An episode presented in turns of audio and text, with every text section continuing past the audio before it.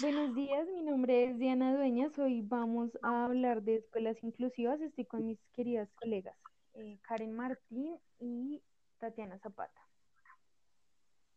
Buenos días. Buenos días. Buenos días para todos. Eh, bueno,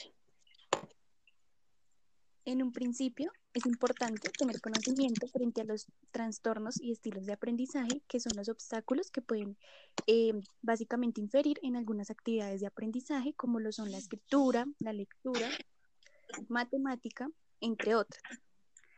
Básicamente, eh, los problemas de aprendizaje son externos porque son muy frecuentes y no tienen una causa de origen, ni una forma de presentarse. En cambio, en cuanto a las dificultades de aprendizaje, son internos de los niños porque presentan trastornos básicos durante el proceso de enseñanza-aprendizaje.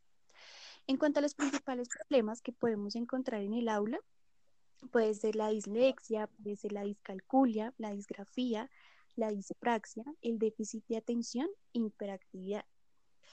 Y para poder detectar estos problemas, eh, es importante tener en cuenta que hay unas dificultades para aprender en los niños, hay una dificultad para recordar, em, no distingue entre la derecha y la izquierda, le falta coordinación al caminar y también una, em, hay una facilidad para extraviar su material, entre una dificultad para entender el concepto de tiempo, entre otras. Y pasamos al siguiente. Eh, sí, eh, pues digamos, teniendo en cuenta eh, pues toda la diversidad de trastornos que hay, como maestros pues debemos tener en cuenta lo que es el DUA, que es el diseño universal de aprendizaje, y pues como este, su objetivo principal es flexibilizar, digamos, el proceso educativo, creando entornos, estrategias, metodologías y herramientas que permitan una inclusión efectiva.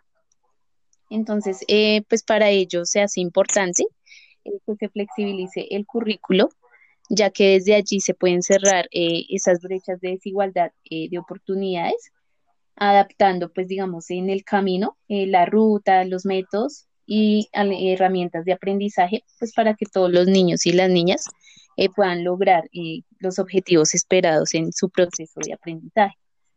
el DUA tiene tres principios que el, primero pues es la representación, que este hace eh, pues como referencia al que aprender, al contenido y a los conocimientos. Entonces, em, pues eh, aquí se, nos podemos fijar, digamos, como en lo perceptivo y en lo comprensivo pues, de los niños y las niñas. Eh, el segundo es la motivación. Entonces, este se enfoca, digamos, en el por qué aprender entonces, eh, es desde allí que nosotros debemos buscar como las formas para contribuir eh, al interés de los estudiantes, eh, pues digamos, para captar esa atención, mantenerla y pues digamos, promover como esa autonomía dentro pues de, de, las actividades escolares. y la tercera es la acción y la expresión. Entonces, este responde pues al cómo aprender. Entonces, es allí donde pues nosotros buscamos em, ciertas metodologías, pues para que ellos eh, se les facilite eh, el proceso de aprendizaje y pues que estas metodologías deben eh, responder a todos los niños y las niñas, no solo a algunos, sino a todos. Y pues digamos, para finalizar, también pues como maestros debemos analizar una visión humanista dentro de la educación, entendiendo pues que son y únicos, con ciertas fortalezas y debilidades. Entonces es allí donde nos hace pensar eh, desde la diversidad, ¿sí? que este, este aspecto eh, se hace importante, pues, eh, ¿para qué? Para, para la educación. Ok, gracias Tatiana y gracias Karen. Entonces, además pues de todo esto que mis colegas dicen, pues es importante tener en cuenta el enfoque diferencial y para ello pues es eh, importante eh, definir qué es.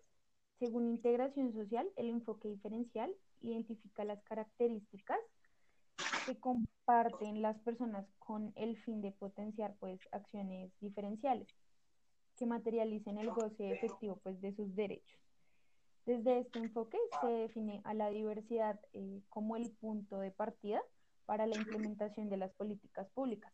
Entonces, el enfoque diferencial permite comprender y visibilizar las dinámicas de discriminación y, y exclusión social, de tal forma pues que desde ahí se establezcan acciones para la transformación desde la equidad y el desarrollo humano.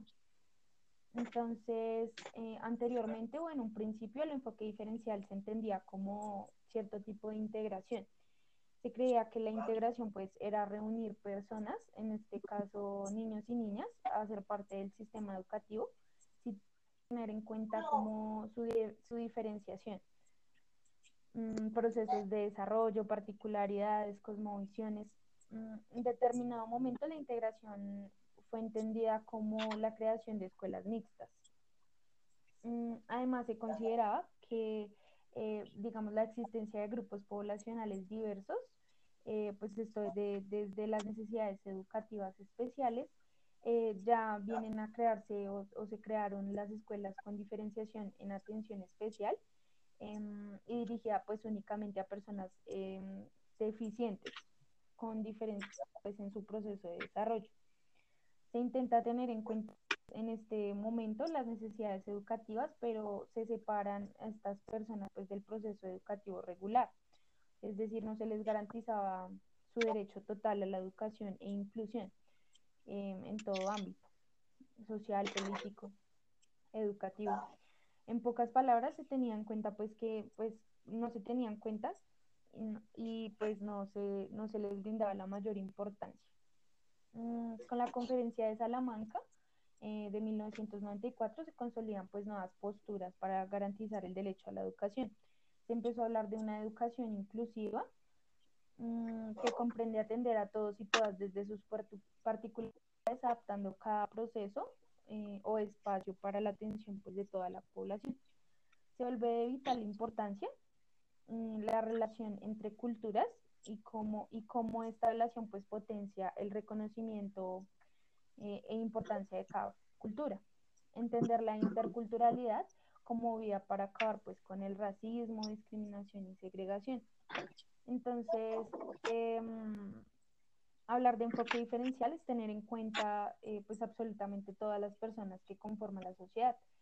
Entonces, digamos, em, son niños, jóvenes, adultos, eh, adultos mayores, eh, grupos étnicos en el contexto colombiano, pues indígenas, afrocolombianos, rum, eh, raizales, mm, de género, pues son mujeres y LGTBI, y de condición social, pues ya sea las personas con necesidades educativas especiales, personas pobres, víctimas de violencia o desplazados.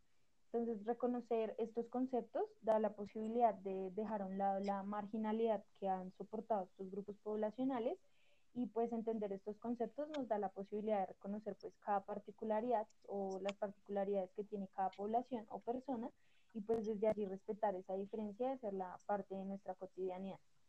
Entonces, frente a todo, mm, todos los términos que acabamos de, utilizar, pues es em, precisamente tenerlos en cuenta para generar una escuela inclusiva.